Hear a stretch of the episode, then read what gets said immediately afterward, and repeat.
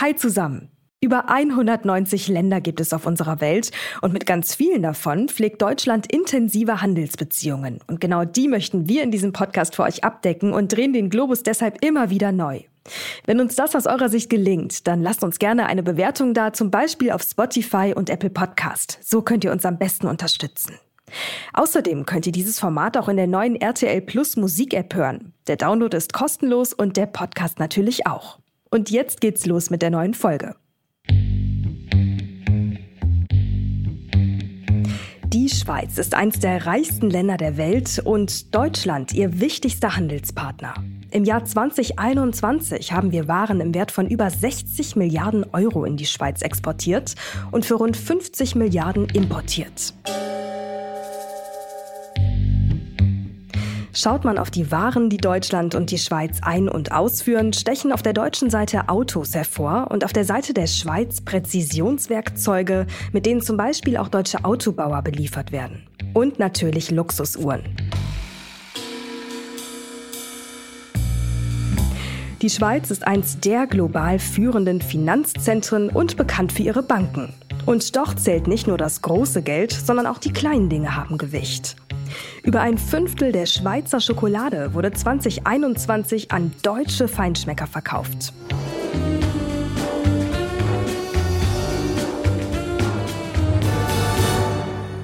Die Schweiz ist ein kleines Land mitten im Herzen Europas. Im Winter lockt sie unzählige Skitouristen an und ab und zu auch das Who is Who der weltweiten Wirtschaft. So auch nächste Woche wieder. Dann nämlich beginnt im beschaulichen Skiort Davos das 53. World Economic Forum. Über 2500 Expertinnen und Experten aus aller Welt diskutieren über Kooperation in einer fragmentierten Welt, so der diesjährige Titel. Und selbstverständlich ist auch unser Fernsehsender NTV ganz nah mit dabei. Und das ist doch mal ein guter Anlass, um sich ganz generell die Wirtschaftsbeziehungen zwischen Deutschland und der Schweiz anzuschauen. Denn auch die sind verdammt spannend. Wichtig für den deutsch-schweizerischen Handel ist vor allem das Verhältnis der Schweiz zur EU. Das Land ist ja kein EU-Mitglied und somit von vielen Programmen der Europäischen Union ausgeschlossen. Die Verhandlungen um ein entsprechendes Rahmenabkommen sind 2021 erst gescheitert. Unternehmen in der Schweiz, die im- und exportieren, beklagen deswegen mehr Bürokratie und höhere Kosten. Nichtsdestotrotz, viele Deutsche beneiden die Schweizer aktuell und das vor allem um eines. Hören wir mal rein in die dortigen Nachrichten. Hierzulande beträgt die Inflation aktuell 3%, im Ausland gar deutlich mehr. Die hohen Energiepreise sind der Hauptgrund. Wie kriegen unsere Nachbarn das hin? Und welche Rolle spielt womöglich die Tatsache, dass ein großer Teil des weltweiten Ölhandels über die Alpenrepublik läuft? Wie sehen die wirtschaftlichen Beziehungen zwischen Deutschland und der Schweiz ganz genau aus? Und was können wir uns bei unseren Nachbarn vielleicht noch abschauen? Genau das besprechen wir heute mit Markus Will, Wirtschaftsexperte, der sowohl die deutsche als auch die schweizerische Seite kennt.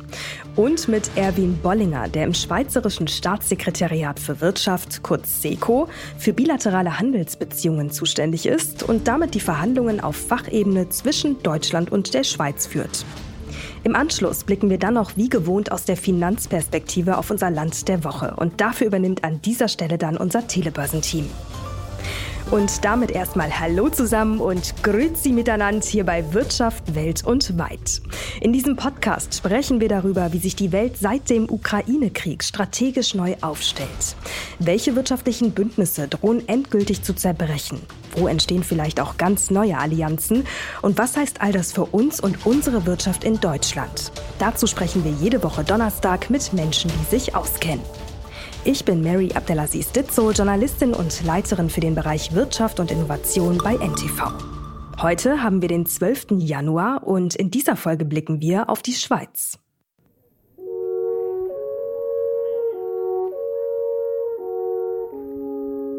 Wer an die Schweiz denkt, hat oft ein Bergpanorama vor Augen. Schließlich hat die Alpenrepublik so einige Gipfel zu bieten. Die Dufourspitze im Wallis ist mit 4634 Metern der höchste. Die Schweizerische Eidgenossenschaft, so der offizielle Name, erstreckt sich über mehr als 41.000 Quadratkilometer. Flächenmäßig würde sie etwa neunmal in Deutschland reinpassen. Das Land besteht aus 26 Kantonen, also Gliedstaaten, die zum Beispiel bei den Unternehmenssteuern auch untereinander im Wettbewerb stehen.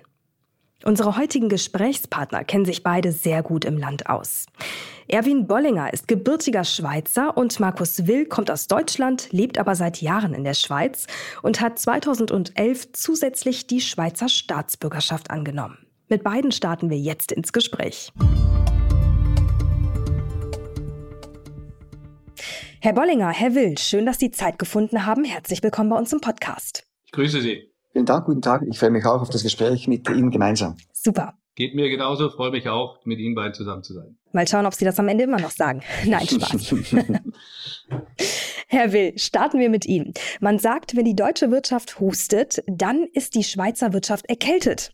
Also husten, das tun wir hier schon etwas länger, ehrlicherweise, das wissen Sie sicherlich. Experten gehen immer noch von einer Rezession in diesem Jahr aus, auch wenn diese geringer ausfallen dürfte als erwartet. Was heißt das denn nun für den Gesundheitszustand der Schweiz? Also wenn das stimmt mit dem Husten und der Erkältung, dann stimmt es diesmal mit Sicherheit nicht, äh, weil die wirtschaftlichen Daten in der Schweiz besser sind. Ähm, wir haben eine viel tiefere Inflation. Das wird natürlich abgefangen durch die Währung. Äh, da werden wir sicherlich noch darauf eingehen.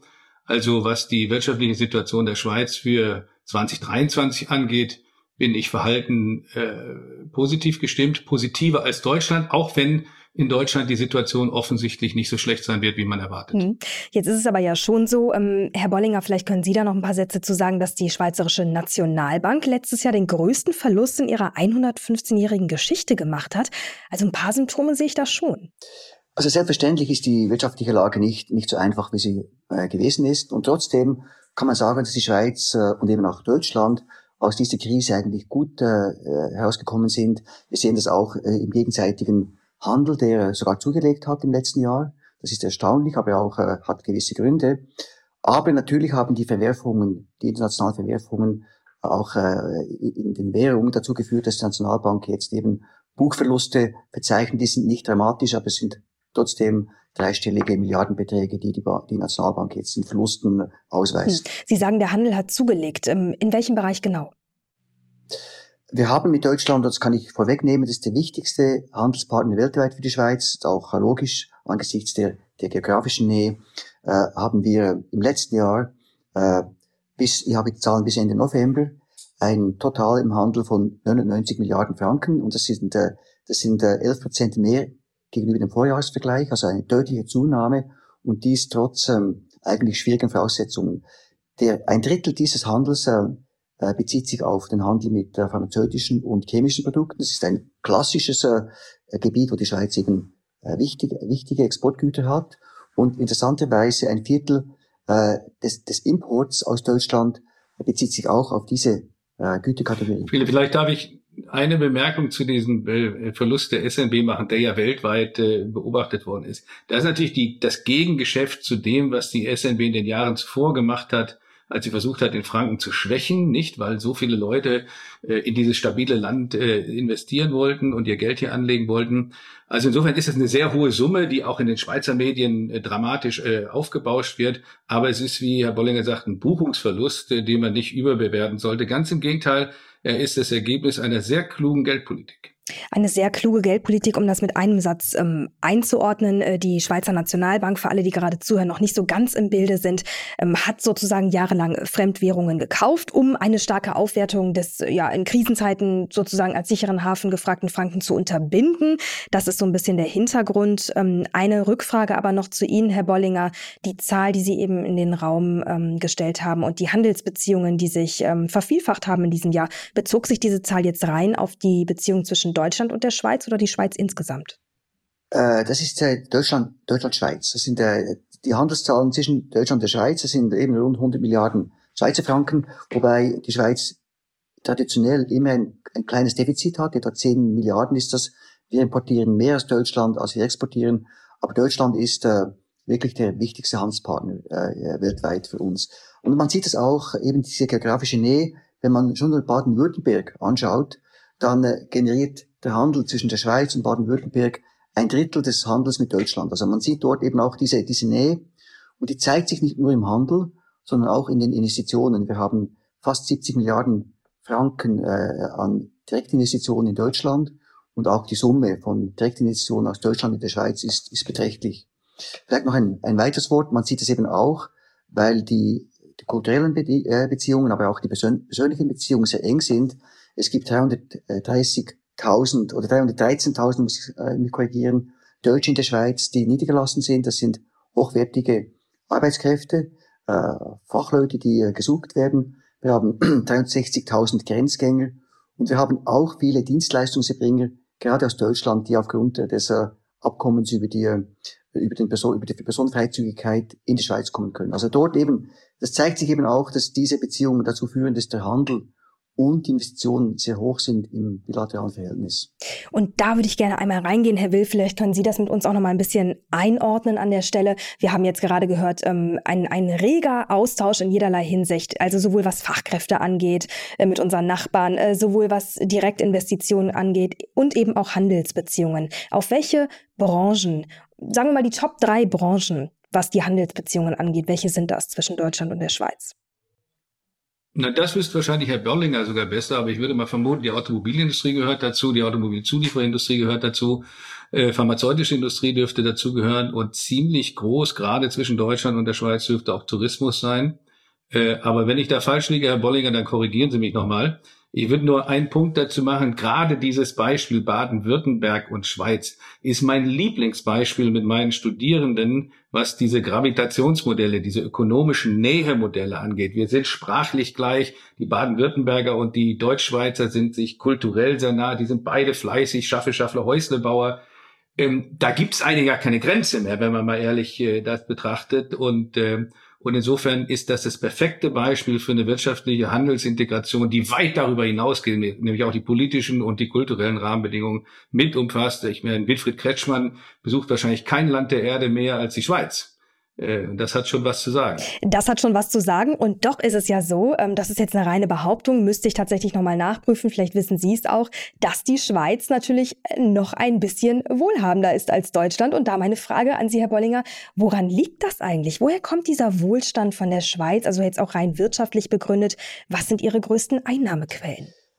Also ich glaube, ein Punkt, der diesen Wohlstand begründet, ist sicherlich die, die, die gute, das gute Ausbildungsniveau in der Schweiz. Wir haben, und auch in Deutschland, und Deutschland gehört auch zu den, äh, zu den einkommensstärksten Ländern, ist nicht weit, weit äh, entfernt von der Schweiz, aber bei uns ganz bestimmt eine, äh, eine Arbeitsmarktpolitik, die, die erlaubt, einen flexiblen Arbeit, Arbeitsmarkt zu haben, ein hohes Bildungsniveau, ein hoher Einbezug auch von, von Frauen in den, in den, Arbeits, äh, in den Arbeitsprozess, und ähm, sicherlich eben auch natürlich äh, sind auch die Kosten bei uns hoch. Also es sind nicht nur die, die, die, die Löhne sind hoch und äh, das Einkommen, sondern eben auch die, die Kosten. Wir haben beschränkte Ressourcen an, an Land und deshalb äh, und, und beschränkte äh, natürliche Ressourcen. Wir haben einige, aber nicht so viel.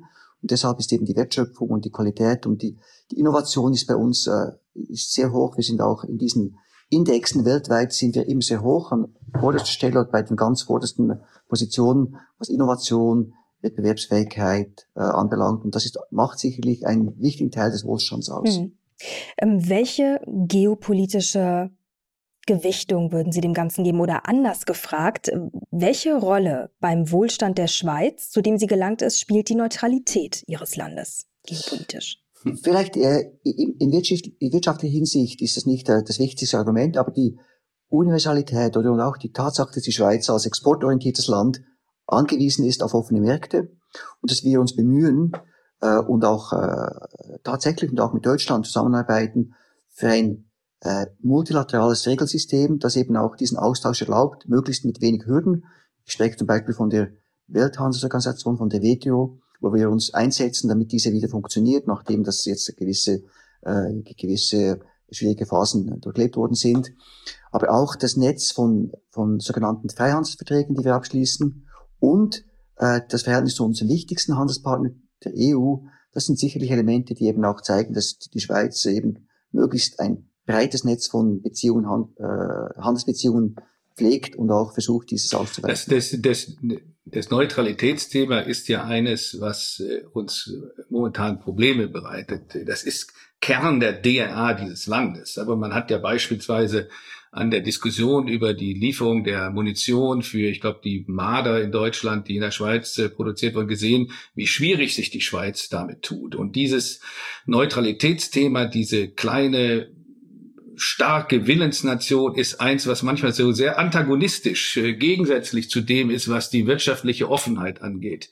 Äh, und da müssen wir immer sehr pragmatisch, manche sagen da manchmal auch opportunistisch, also ich meine jetzt die Schweizer, ich bin ja Doppelbürger, Deutscher und Schweizer, herangehen, um, um diese Sachen weiterhin äh, gut für das Land im Griff zu halten. Wenn ich eine Bemerkung noch dazu machen darf, warum die Schweiz wohlhabender ist, und meine deutschen äh, äh, sozusagen Freunde mögen mir das verzeihen, die Schweiz ist auch noch fleißiger als die Deutsche und das heißt ja schon was. Hier wird länger gearbeitet, wir haben weniger Urlaub, ähm, hier wird intensiver gearbeitet. Das ist schon weniger heißt konkret wie viel? Wie viel Urlaubstage? Also der, der, normale, also meine Kinder sind jetzt beide unter 30. Da ist der normale gesetzliche Anspruch 20 Urlaubstage und manche Unternehmen geben dann 25. Hm. Das ist ein himmelweiter Unterschied zu Deutschland, zumal wir noch weniger Feiertage auch hier haben. Äh, die Regelarbeitszeit ist 42,5 Stunden, der Bollinger, wenn ich es richtig im Kopf habe, im Vergleich zu Deutschland. Also da ist einiges, was auch an Stundeneffizienz rausgeholt werden kann. Äh, manchmal sage ich sehr suffisant in Deutschland, ich lebe in dieser asozialen Schweiz, nicht, wo zu viel gearbeitet wird, wo Arbeitsschutzmaßnahmen äh, nicht eingehalten werden. Das stimmt gar nicht, sondern die Flexibilität dieses Arbeitsmarktes ist eine ganz wichtige Voraussetzung für diesen zusätzlichen Wohlstand zu einem weiterhin großartigen äh, Land Deutschland. Das möchte ich damit nicht gesagt haben. Wenn ich mich da kurz, kurz ein, ein, einklinken kann, ich denke, wie das Herr Will gesagt hat, das ist absolut richtig. Oder wir haben, wir haben äh, all diese sozial, sozialen äh, ähm, Auffangnetze in der Schweiz natürlich auch. Wir haben die Gewerkschaften, die, die eine aktive Rolle spielen. Aber wir haben einen sozialen Frieden seit vielen, vielen Jahren. Und äh, was natürlich auch stimmt, ist äh, eine, ein sehr flexibles Arbeitsgesetz, das erlaubt, dass man eben äh, gewisse, in gewissen Branchen die Arbeitsstunden pro Woche erhöht, wenn es nötig ist und, und eben auch. Und dann haben wir auch gewisse Auffanginstrumente, äh, wie zum Beispiel die, die Kurzarbeitsentschädigung. Äh, wir haben auch äh, die, die, die Arbeitslosenversicherung, das gibt es in Deutschland sicher auch. Aber wir haben gesehen, gerade in der, während der Pandemie, dass wir mit deutlich weniger Mitteln, aber gezielt eingesetzten Mitteln äh, dazu die, äh, die äh, benutzen konnten, um eben, um eben eine große Arbeitslosigkeit zu vermeiden. Wir sind heute auf einen Tiefstand, auf zwei Prozent Arbeitslosigkeit und das nach einer sehr schwierigen Phase, weil wir eben äh, mit den bestimmten Instrumenten arbeiten konnten. Und vielleicht noch ein Hinweis, äh, was ein Unterschied ist zwischen der Schweiz und Deutschland. Äh, die, die Schweiz hat keine Industriepolitik oder wir versuchen, oder möglichst keine Industriepolitik. Wir versuchen auch jetzt in der gegenwärtigen Situation nicht mit staatlichen Mitteln Branchen zu unterstützen, sondern wir sagen, wir möchten die Rahmenbedingungen schaffen, aber nicht äh, gezielt in Branchen intervenieren, wie das jetzt weltweit getan wird, auch in Deutschland oder mit, äh, mit, mit gewissen äh, Ausgleichszahlungen, sei das nun beim Gas oder hm. beim. Äh, Aber das ist ein ganz, ein ganz, ganz spannender Punkt. Da würde ich einmal gerne drauf eingehen. Äh, Thema, um es mal weiterzufassen, Sanktionen Russland. Da hat sich die Schweiz ja jetzt äh, nun seit einiger Zeit auch schon angeschlossen. Ja, also hat die gleichen Sanktionen verhängt wie auch die Europäische Union. Gleichzeitig, wir hatten es ja auch gerade schon, ist Ihnen die Neutralität äh, ein unfassbar wichtiges Gut. Wie geht das denn jetzt überein, auch mit Blick auf die Ukraine? Die, die Schweiz hat nicht zum ersten Mal EU-Sanktionen übernommen. Ja, ganz kurz zum, zum Hintergrund. Als UNO-Mitglied übernehmen wir selbstverständlich alle UNO-Sicherheitsratssanktionen. Das müssen wir, sind gegenwärtig auch im, im, Sicherheitsrat als nichtständiges Mitglied seit, äh, seit dem 1. Januar 2023. Bei den EU-Sanktionen ist es immer ein Einzelfallentscheid durch den Bundesrat, durch die Regierung, ob sie übernommen werden oder nicht. In der Vergangenheit wurden eigentlich in fast allen Fällen die EU-Sanktionen übernommen.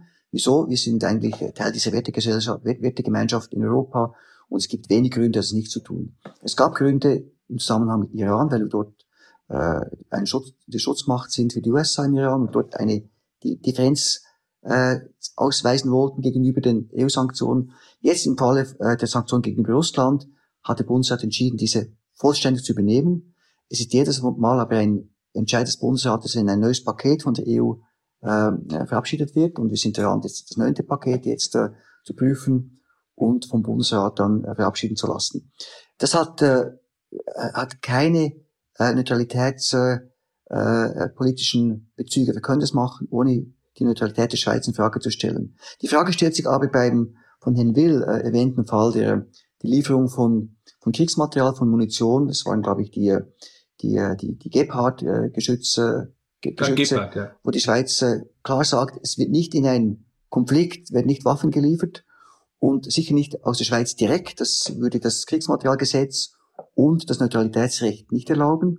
Und mhm. es ist wäre nicht logisch, wenn wir äh, Deutschland quasi die Bewilligung erteilen würden, früher nach Deutschland geliefertes Material in den, in den Konflikt zu liefern. Das ist eigentlich der Hintergrund. Das war, okay, verstanden, das war Ihre Sicht, Herr Will. Was würden Sie denn sagen, äh, in welchem oder anders hat die Schweiz nicht doch in gewisser Form ihre neutrale Rolle verlassen, indem sie ähm, die Sanktionen gegenüber Russland mitträgt? Ich sagte ja schon, dass die Neutralität äh, Teil der DNA dieses Landes ist und äh, eben deshalb. Wenn man wenn man das mal ein bisschen wegnimmt von diesem fürchterlichen äh, Ukraine-Krieg und auch auf die Frage der bilateralen äh, Verträge mit der EU bezieht, dann ist ja dort auch das Thema letztendlich fremde Richter, institutionelles Rahmenabkommen eines, wo die Neutralität und die direkte Demokratie äh, dieses Landes sich mit dem beißt, was man wirtschaftlich und ökonomisch machen kann und will. Ähm, wie man das lösen kann, das weiß ich nicht. Aber eines muss man sicherlich dafür tun. Dieses Land zeigt aus, zeichnet aus, dass es nahezu alle wesentlichen politischen Entscheidungen in Einklang, Konkordanz heißt das in der Schweiz, äh, fällt. Und in dieser Frage der EU und auch in der Frage der Neutralität wird diese Konkordanz zu guten Teilen verlassen. Ich will da kein parteipolitisches Bashing betreiben. Das kann sich jeder selber durchlesen. Das heißt, man muss eine einheitliche Meinung erstmal formulieren. Und wenn Sie das Thema Neutralität momentan in der Schweizer Diskussion beobachten, dann ist das gar keine einheitliche Meinung. Da wird über flexible Neutralität, äh, rationale Neutralität und anderes gesprochen, weil wir nach dem 24. Februar 2022 natürlich in einer anderen Welt leben. Das ist der geopolitische Punkt. Wirtschaftlich äh, leben wir in einer anderen Welt. Ähm, spätestens seit dem Brexit und spätestens äh, seit die Schweiz einseitig die äh, Verhandlungen über das institutionelle Rahmenabkommen erstmal gestoppt hat und neu ansetzen will. Und da sind zwei ganz große Punkte für die Schweiz zu klären, wie man die Neutralität dieses Landes, die ich auch sehr schätze, auf die Welt von heute anpasst und wie man zweitens von einer reinen wirtschaftlichen Erfolgsstory mit der EU in eine politische und kulturelle übergehen kann. Ich glaube, die Lösung für die Schweiz als mittendrin in der Europa mhm. und der EU kann nur sein, dass man wirtschaftliche, politische und kulturelle Belange integriert betrachtet. Und dann ist man ganz schnell auch bei der Debatte darüber, wie neutral können wir eigentlich sein. Herr Will, dann übersetze ich aber Ihre Antwort jetzt in einem Satz. Die Schweiz hat ihre neutrale oder ihre neutrale Rolle verlassen in dem Moment, wo sie äh, die Sanktionen mitgeht. Sie ist jedenfalls deutlich weniger neutral, als sie vor dem 24. Februar war. Das ist aber nicht äh, das Verständnis des Bundesrates und auch nicht mein Verständnis. Ja. Das ist, wie gesagt, nicht das erste Mal, dass die Schweiz äh, Sanktionen übernommen hat äh, äh, von, äh, von der EU, weil eben äh, wir diese Werte auch teilen, äh, mit Ausnahme eben dieser Lieferung von, von Rüstungsgütern. Oder? Aber was Herr Will zu Recht gesagt hat, oder das System in der Schweiz, die direkte Demokratie, äh, zeigen sie eben auch jetzt im Verhältnis zur EU äh, mit dem äh, mit, mit dem äh, Abbruch des, äh, der Verhandlungen für ein institutionelles äh, Rahmenabkommen, weil wir alle äh, politischen Parteien, alle, äh, alle wichtigen Players, wenn man dem so sagen darf, an Bord haben müssen, damit wir wirklich eine, ein referendumsfähiges äh, genau. Ergebnis haben und das dann nicht äh, vor dem Volk äh, dann äh, zum, zum Abbruch führt. Und das will die, will die Regierung natürlich nicht. Sie will nicht ein, ein Abkommen aushandeln, das dann nicht äh, Bestand hat, äh, hat vor, dem, vor einer Volksabstimmung. Das macht das Ganze natürlich schwierig und, und, lang, und langwierig und, äh, aber, und bedarf eines langen internen, landesinternen äh, Prozesses. Aber ich denke, mit dem ist die Schweiz bis anhin eigentlich gut gefahren. Wir sind hm. vielleicht durch das nicht so flexibel wie andere Länder, die das schnelle, die schnelle Entscheidungen treffen können auf Stufe der Regierung. Aber bei uns ist es dann vielleicht nachhaltiger und wird dann auch getragen von der Bevölkerung. Ja, ganz spannender Punkt. Lassen Sie uns das auch nochmal einordnen. Ne? Also die Schweiz, die liegt, ähm, um es mal auch so ein bisschen zu verorten, ja tatsächlich auch im Herzen Europas, ist aber ja kein EU-Mitglied. Äh, Sie haben auch gerade das Abkommen, das wohl gescheiterte Abkommen auch schon angesprochen.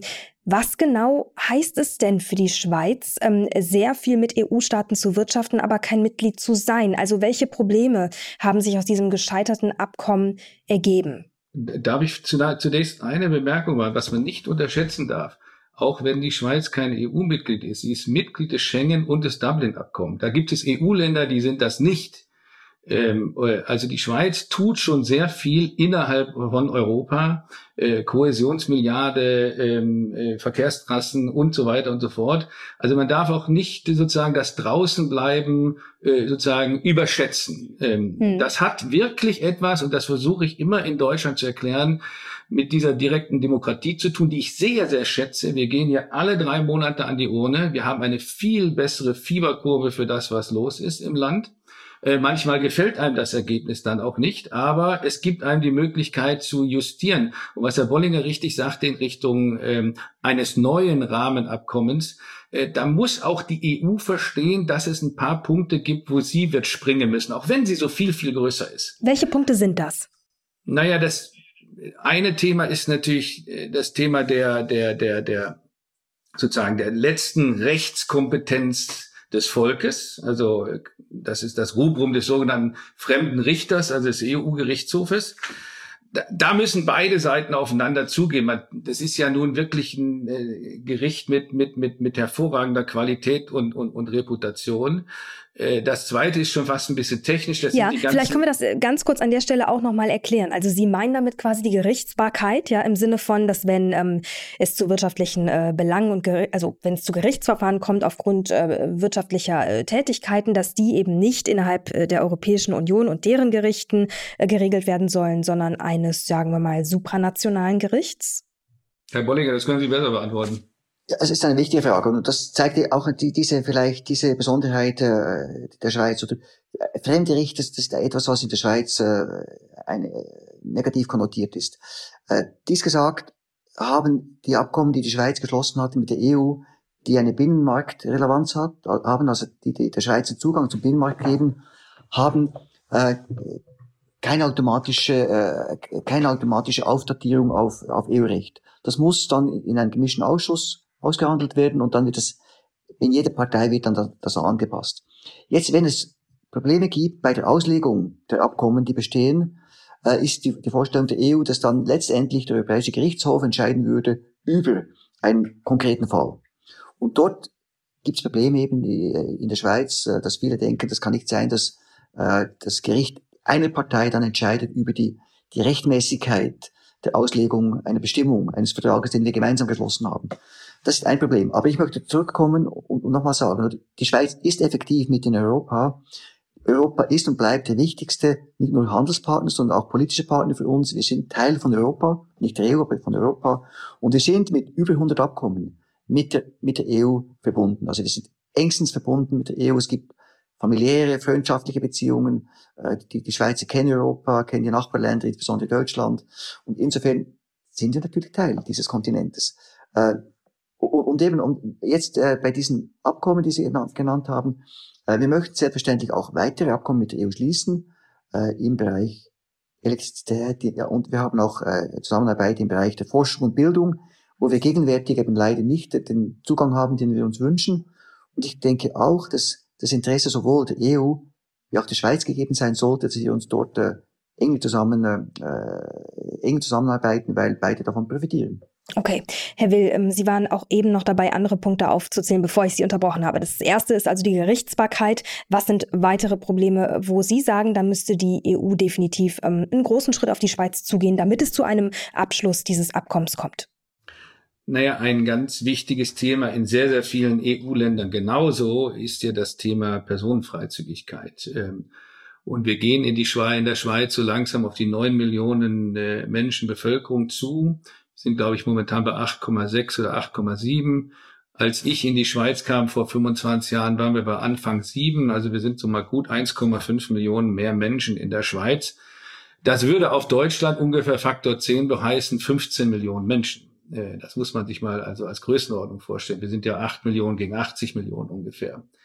Das sind natürlich überwiegend Fachkräfte, das sind überwiegend, wie Herr Bollinger auch schon sagte, äh, Menschen, die man gerne hier hat, äh, Ärzte, ähm, Handwerker und so weiter und so fort. Aber wir kommen natürlich auch an eine sozusagen Grenze, wo man sagen kann, wie, wie soll das, wie soll das weitergehen, wenn wir das ähm, in Anführungszeichen unbegrenzt laufen lassen können. So. Und das ist nicht meine Meinung, aber das ist der zweite Punkt, der hier ein großer Knackpunkt ist, dass man äh, ein, ein, eine Ventillösung, eine oder wie auch immer man das nennt, die gibt's ja, glaube ich, sogar in Ausnahmefällen haben müsste, dass man sagt, so, wir müssen jetzt hier mal irgendetwas äh, sozusagen äh, zumindest unterbrechen können. Das ist das zweite glaube ich, ganz entscheidende Thema. Wenn Sie das allerdings in Deutschland in derselben Offenheit diskutieren würden wie hier, würde die Diskussion nicht furchtbar viel anders aussehen. Was glauben Sie, warum? Das hat damit zu tun, dass wir durch den äh, sehr eng getakteten politischen Diskurs äh, und durch auch manchmal mir sehr unliebsame Initiativen, Begrenzungsinitiative, ähm, ähm, Durchsetzungsinitiative oder ähnliches alle paar Jahre mit dem Thema wirklich an der Urne konfrontiert wird. Äh, und der, die Schweizer Bevölkerung ist übrigens überwiegend äh, immer gegen diese begrenzenden Initiativen. Es gab nur die Masseneinwanderungsinitiative 2014, wenn ich das richtig im Kopf habe, die minimal angenommen worden ist, die aber auch dann einen neuen Diskussionsprozess ausgelöst hat. Ich will damit überhaupt nicht sagen, dass die, diese äh, Personenfreizügigkeit unter den vier Grundfreizügigkeiten der EU äh, etwas Falsches ist. Ich sage nur, es ist ein zweiter Punkt, der in der Schweiz äh, anders diskutiert wird als in der EU und wo die EU auch meiner Ansicht nach selber keine richtige Antwort darauf hat, wie sie auf sich damit umgehen will. Und insofern äh, hat man dann vielleicht gerade bei diesem Thema nochmal eine ganz andere sozusagen Beißhemmung oder, oder, oder, oder, oder Betrachtungsweise in Richtung der Institution Europäische Union. Da sind die Hausaufgaben in Brüssel, wie auch immer Migrationspolitik, Einwanderungsgesetze, Flüchtlingswellen, Kriegsflüchtlinge und ähnliches zu handhaben sind, nicht, nicht zu Ende gemacht. Das sind sie nicht. Das haben wir natürlich auch im Rahmen der, ähm, ähm, der letzten großen Flüchtlingswelle vor einigen Jahren sehen können. Jetzt muss man natürlich dazu sagen, dass wir es hier mit ganz vielen Staaten in einer Gemeinschaft zu tun haben, äh, wo es natürlich umso schwieriger wird, einen Konsens zu finden. Da ist, hat die Schweiz natürlich an der Stelle vielleicht auch etwas einfacher, weil sie das nur mit sich selbst ausmachen muss. Ähm, Herr Bollinger. Nee, hat sie, hat sie, hat sie in dem Fall ja nicht, weil sie Mitglied von Schengen und Dublin ist. Das muss man der Schweiz wirklich zugute halten, dass sie in dem Fall im selben Boot sitzt wie alle Schengen und Dublin Mitgliedstaaten und übrigens glaube Großbritannien ist kein äh, und und und und einige der nordischen Länder sind gar gar obwohl sie äh, die Briten jetzt nicht mehr Mitglieder der EU sind oder waren gar nicht Mitglied dieser dieser Abkommensstruktur nicht? Also da muss man der Schweiz schon zugute halten dass sie da dabei ist das ändert aber nichts daran, dass Diskussionen zu führen sind, wie äh, man dieses Thema zu handhaben hat. Sie fragten, sprachen mich auf die Problemfelder an. In einem, wie einigen wir uns, Schweiz und EU, und dann ist das sicherlich neben dem Thema fremde Richter das zweite große Thema. Und das dritte sind die flankierenden Maßnahmen für Lohn äh, und äh, soziale Strukturen.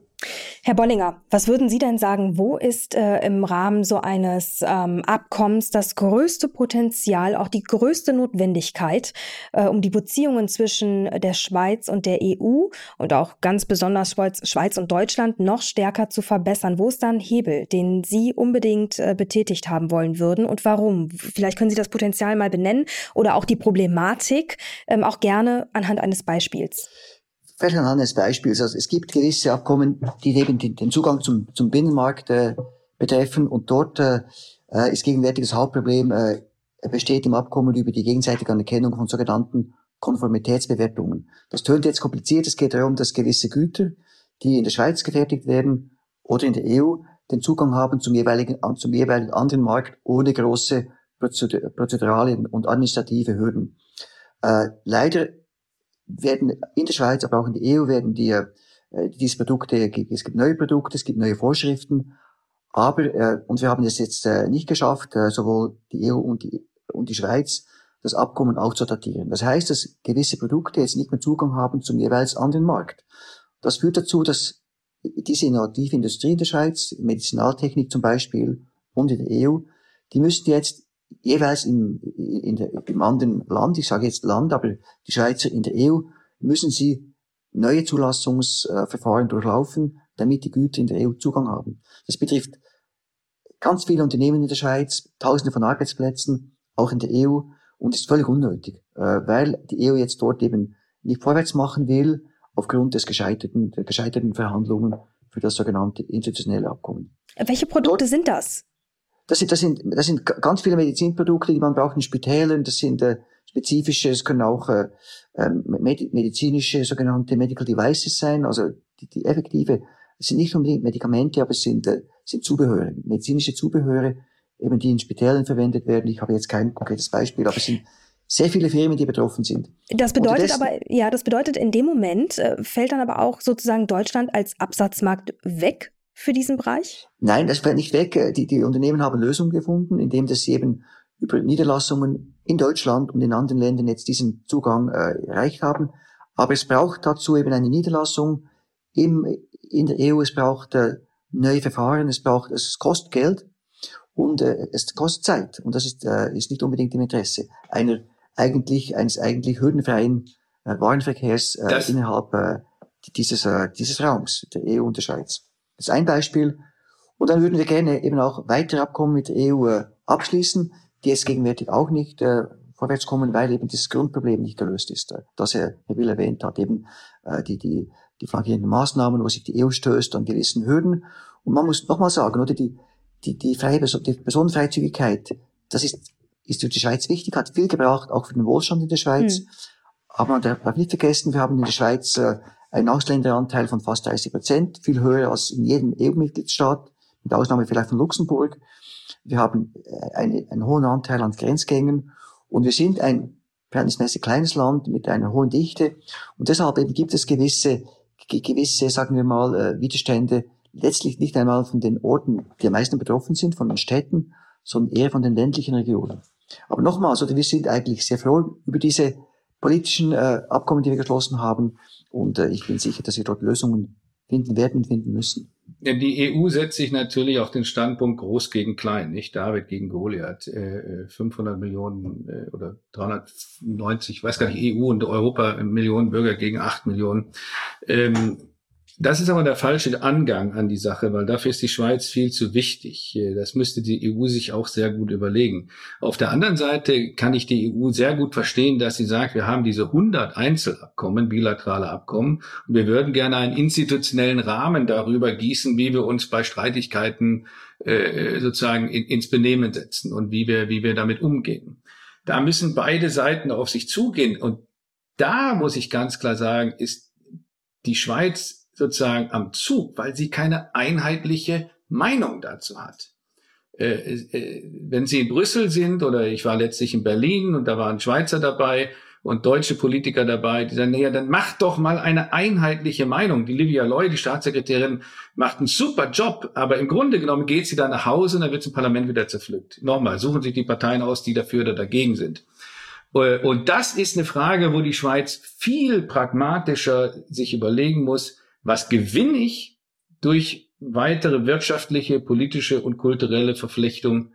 Äh, und das ist kein EU-Beitritt. Da bin ich inzwischen äh, ganz dagegen, weil die direkte Demokratie passt da nicht zusammen. Aber die bilateralen Verträge sind das Großartigste, was diesem Land eigentlich passieren kann. Und wo genau stehen wir denn da jetzt in diesem Prozess? Eben, was Herr Will gesagt hat, das, das, ist wirklich richtig und ich glaube auch, dass der bilaterale Weg, die der wird nicht ernsthaft in Frage gestellt von, von den politischen Parteien. Aber wo stehen äh, wir da, ist die Frage. Genau, und nach diesem, äh, nach diesem Abbruch dieses, äh, dieses Abkommens 2000 und, äh, äh, was war das, 2021 im Mai hat der Bundesrat, äh, die, die Regierung letzten Februar beschlossen, dass man einen neuen Ansatz wählt und dass man jetzt quasi äh, quasi paketweise und abkommensweise Lösungen sucht. Die, die Verhandlungsleiterin, das ist die Staatssekretärin im Auswärtigen Departement, Frau Livia Löy, ist, hat mehrfach Kontakte gehabt mit der, mit der EU-Kommission. Man ist auf gutem Wege. Es gibt gewisse Anzeichen, dass man dort vorwärts kommt. Letztlich muss dann eben. Welche Anzeichen sind das? Äh, ich, ich bin nicht in, in, die, in all die Details involviert und ich denke, hm. das ist auch nicht, äh, das ist auch nicht etwas, was jetzt öffentlich gemacht wird, weil man äh, versuchen möchte, jetzt eben mit, mit der EU dort äh, kleine Schritte zu machen in eine gute Richtung, um dann in der Lage zu sein, das gesamte Paket dann eben ähm, als Paket vorzustellen und dann eben auch die Mehrheiten zu gewinnen, sowohl in der Schweiz wie auch, wie auch natürlich äh, in der EU. Und in diesem Zusammenhang ist auch wichtig zu sagen, dass wir von Deutschland immer sehr unterstützt worden sind. Wir haben, äh, Will hat äh, Baden-Württemberg genannt, äh, Ministerpräsident Kretschmann ist jemand, der, der sehr stark die Schweiz unterstützt, aber auch die deutsche Bundesregierung. Das ist wichtig, wir sind auch in den Hauptstädten aktiv. Äh, äh die EU ist ja nicht nur die Kommission in Brüssel, sondern sind auch die Mitgliedstaaten. Aber äh, wir sind zuversichtlich, dass wir dort eben jetzt mit diesem neuen Ansatz Abkommensweise und Lösungen innerhalb der Abkommen, nicht ein übergeordnetes Abkommen, das dann für alle eine Lösung vorsieht, wie ein Dachabkommen, sondern in den spezifisch für beide Parteien wichtigen Abkommen, dass wir dort Lösungen suchen und sie auch Herr Will, was glauben Sie, wann wird dieses Abkommen unterzeichnet? Wie viel Zeit geben Sie dem Ganzen? Das kann ich Ihnen nicht sagen. Sicherlich nicht vor den eidgenössischen Gesamterneuerungswahlen, die im Herbst stattfinden. Man wird die neue politische Konstellation danach abwarten. Aber in der dann sich anschließenden äh, Periode des Parlaments äh, wird da irgendwas passieren müssen.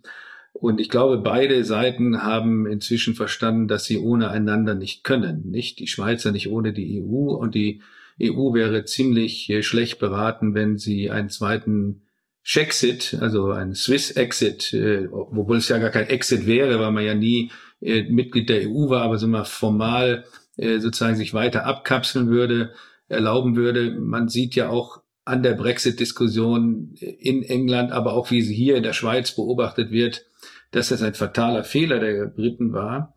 Und insofern wird man, und da sind meine Schweizer pragmatisch genug. Am Ende wird man Lösungen finden. Aber die werden sicherlich nicht vor den Wahlen im Herbst diesen Jahres stattfinden, sondern hm. in der dann laufenden Periode danach. Das hoffe ich. Okay. Lassen Sie uns zum Schluss noch ähm, ganz kurz einmal nach Davos schauen.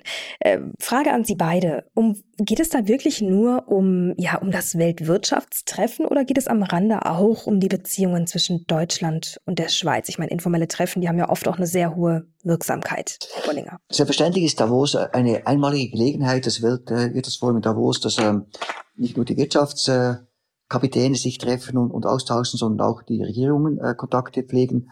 Wir werden auch in, in Davos, äh, unsere Bundesräte, einige davon werden in Davos sein werden sich austauschen, auch mit, äh, mit, mit, mit, mit deutschen Ministern. Äh, und das ist natürlich sehr, sehr wichtig, dass man, dass man äh, diese Kontakte pflegen kann. Wir haben sie nicht nur, nicht nur in Davos. Es gibt ganz viele Gefäße, in denen wir uns austauschen mit Deutschland. Es gibt ähm, Treffen auf äh, Stufe der Wirtschaftsminister, um jetzt ein Beispiel zu nennen. Ich habe jährlich einen sogenannten Regierungsausschuss mit einer Vertretung aus der deutschen Verwaltung, wo wir uns über Wirtschaftsthemen quer in allen Bereichen austauschen.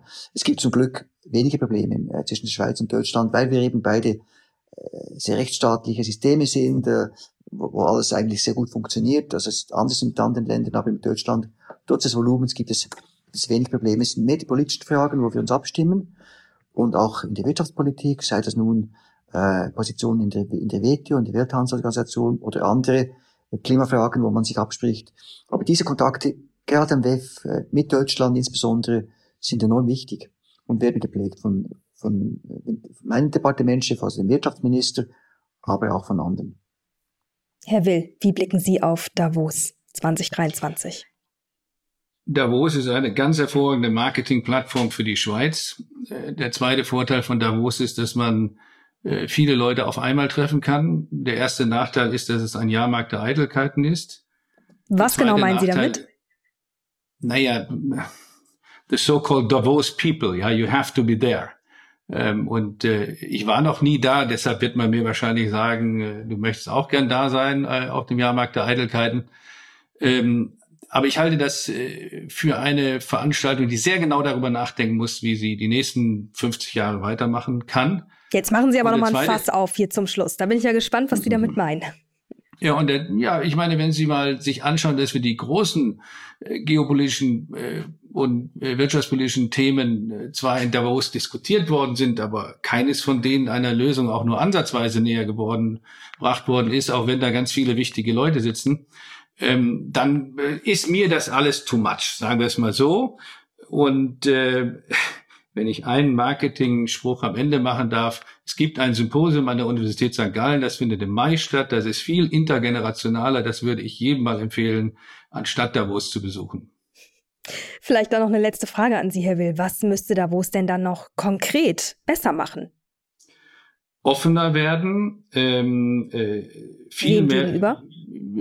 gegenüber diversesten Gruppen, die eben dort nicht sind, weil sie das Geld nicht haben, um sozusagen auch die Tickets zu kaufen. Zum Sie Beispiel? müsste, ob das anfängt bei äh, den Klimaaktivisten, da werden natürlich mal vereinzelt welche eingeladen äh, oder Attac vor einigen Jahren oder Greta Thunberg und ähnliches, aber ein richtiger kritischer Dialog, wenn Sie sich mal anschauen, wie Klaus Schwab äh, Donald Trump umgarnt hat, als der vor zwei Jahren, glaube ich, das letzte Mal oder drei Jahren das letzte Mal da war. Das kann man doch so nicht machen. Das habe ich übrigens auch schon bei den Kollegen von CNN gesagt, der Vanity Fair, ja, Markt der Eitelkeiten. Das geht so nicht. Wenn Sie dort wirklich einen, einen Dialog für die Welt schaffen wollen, dann muss das viel, viel äh, intensiver stattfinden und auch Kontroverser. übrigens kontroverser, natürlich.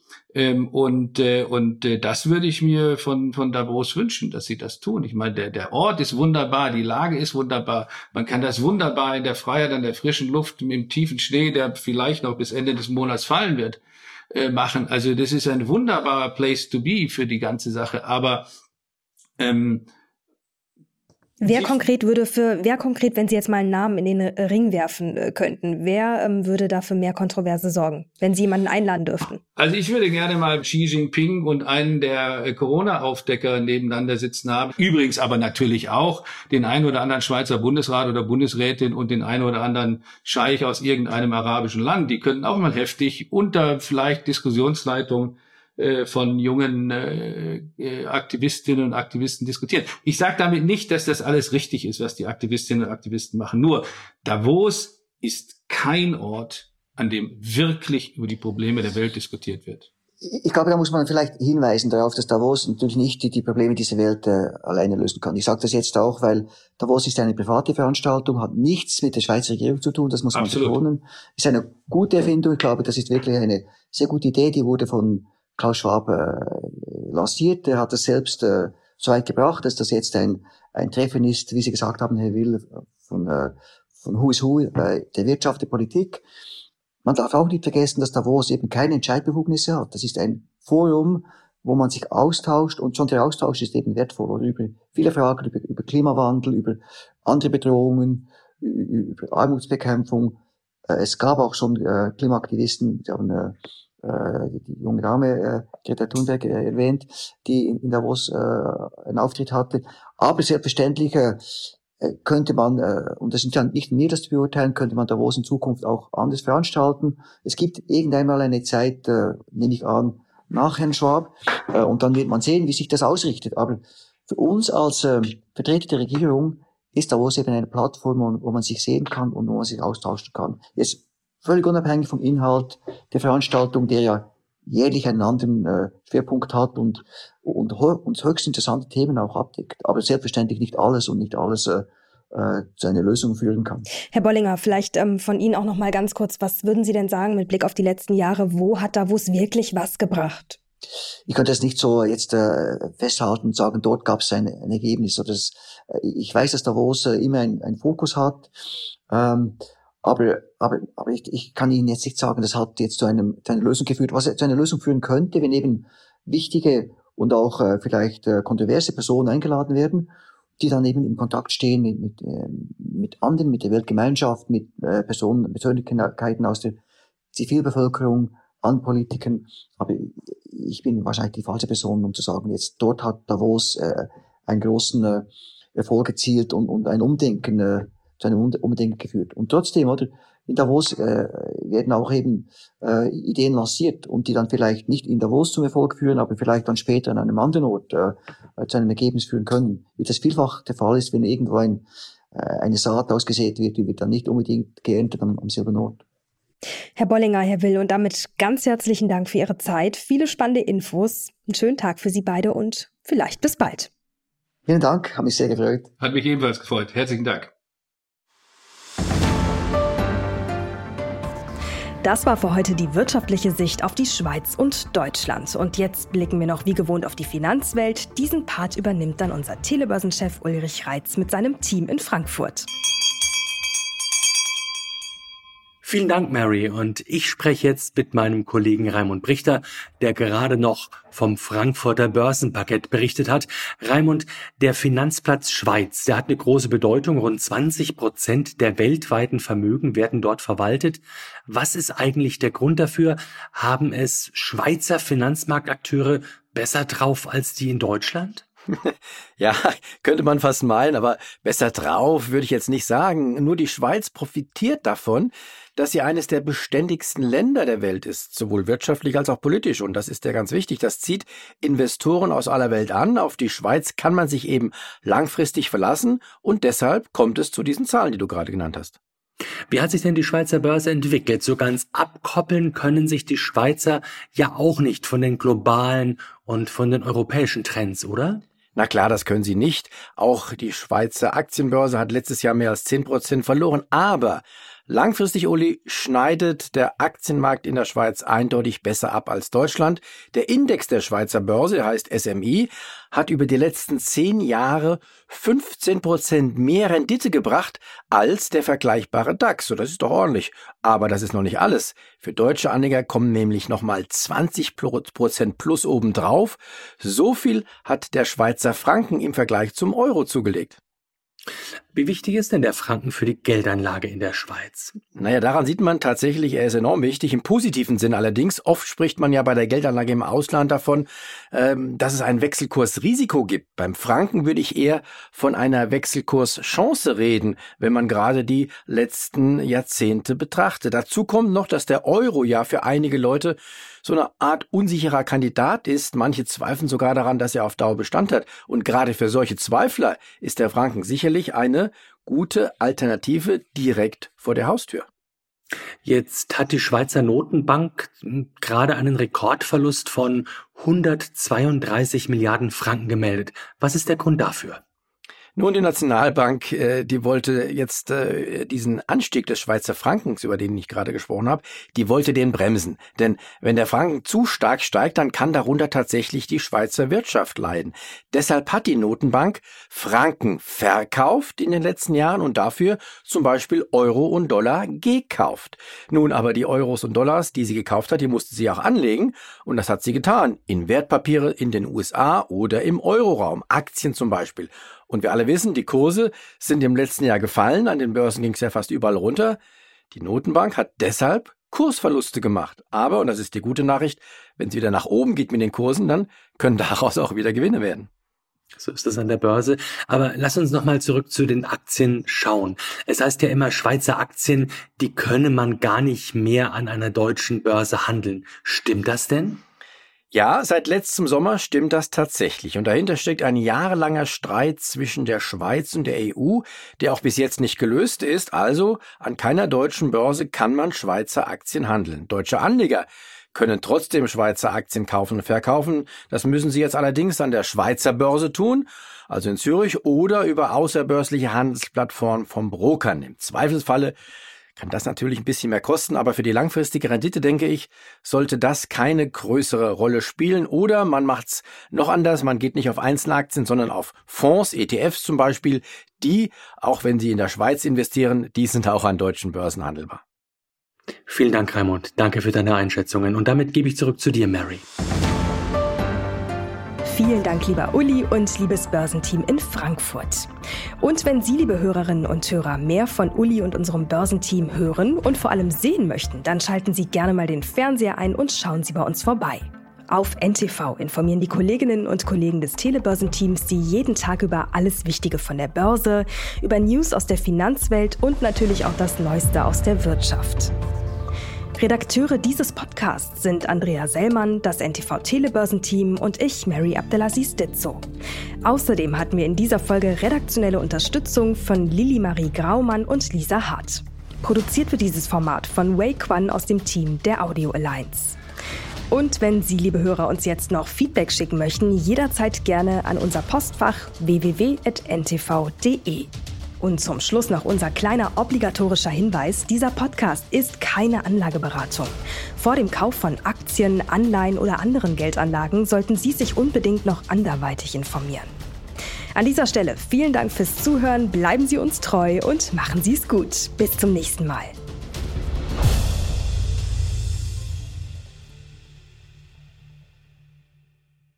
Dieser Podcast ist eine Produktion der Audio Alliance.